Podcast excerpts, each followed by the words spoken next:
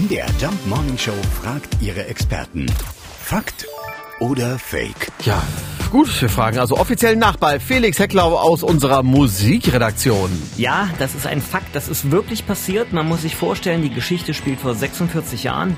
Bruce Springsteen ist gerade auf Tour mit seinem dritten Album Born to Run, das ihm den absoluten Durchbruch bringen sollte, aber soweit ist es noch nicht ganz. Und er hat eine Show in Elvis Heimatstadt Memphis gespielt.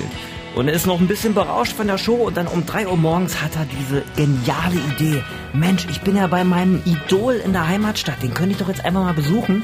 Lässt sich tatsächlich mit dem Taxi zu Elvis legendären Graceland Anwesen fahren und sieht Licht brennen und denkt sich, na Mensch, dann kletter ich jetzt einfach mal hier über den Zaun und wird direkt natürlich von einem Wachmann abgefangen, der auch nicht wirklich begeistert ist. Bruce Springsteen versucht ihn dann zu erzählen, na, ich bin auch berühmt, ich bin gerade sogar auf der Titelseite der Times.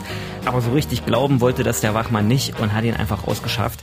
Und da hat der Bruce noch Glück gehabt, dass er nicht verhaftet wurde. Also ich sag's ja, es stimmt wirklich. Bruce Springsteen Wahnsinn. ist mal bei Elvis eingebrochen, allerdings ohne ihn zu Gesicht zu kriegen. Fakt oder Fake? Jeden Morgen um 5.20 Uhr und 7.20 Uhr in der MDR Jump Morning Show mit Sarah von Neuburg und Lars Christian Kade.